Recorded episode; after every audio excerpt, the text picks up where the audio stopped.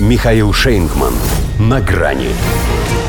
Джентльмены и неудачи Макрон и Шольц грозят Байдену торговой войной. Здравствуйте.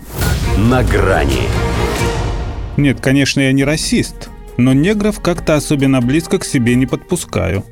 Если честно, есть какое-то чувство, дискомфорт, я бы сказал.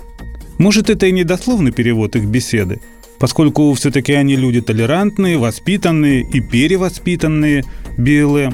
Но суть сказанного в комедии Меньшова им подходит идеально. Во-первых, в их странах, как, впрочем, и в их головах, теперь абсолютный Ширли-Мырли. Во-вторых, они, видимо, поняли, что их делают как кроликов.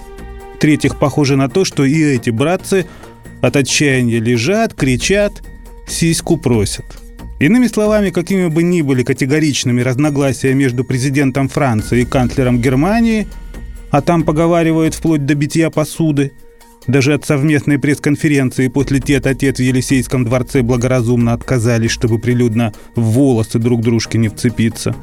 Кое-что, объединяющее их, они все-таки обнаружили. Врага.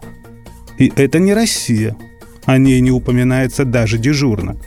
А наоборот – После публичной ссоры Олаф Шольц и Эммануэль Макрон нашли общее – растущую тревогу по поводу нечестной конкуренции со стороны США и потенциальную необходимость для Европы нанести ответный удар.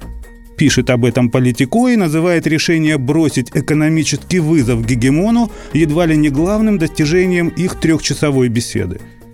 А грозят на секундочку торговой войной, поскольку планы Белого дома в части государственных субсидий – представляют собой искажающие рынок меры. Кроме откровенного протекционизма, Вашингтон еще и переманивает к себе европейские компании. Закон о сокращении инфляции предлагает им снижение налогов и энергетические льготы, то, чего им так не хватает на родине. А этот эгоистический призыв Байдена покупать американское, эгоистический, если не сказать больше – предательски по отношению к союзникам, которые, присмыкаясь пред ним и выполняя все его приказы, прострелили себе все ноги. Так что еще вопрос, как они на вы пойдут? Есть некоторые сомнения в успехе их предприятия. Это они вместе смелые, но при этом каждый себе на уме.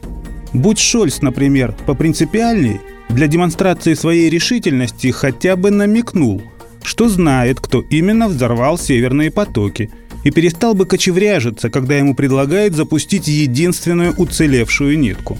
А Макрон, вместо того, чтобы ныть о неподъемных для Европы тарифах на американские СПГ, превышающих его стоимость на внутреннем рынке США в 3-4 раза, мог бы настаивать на потолке цен не только на российский газ. В общем, их разборки с Джо Байденом, а они для начала хотят с ним просто перетереть по душам, будут напоминать разговор Хмыря и Косова с доцентом. В том смысле, что ответ предугадать несложно. А я вам моргал и выколю, и пать порву, паршивцы вы этакие. На том и разойдутся. До свидания. На грани с Михаилом Шейнгманом.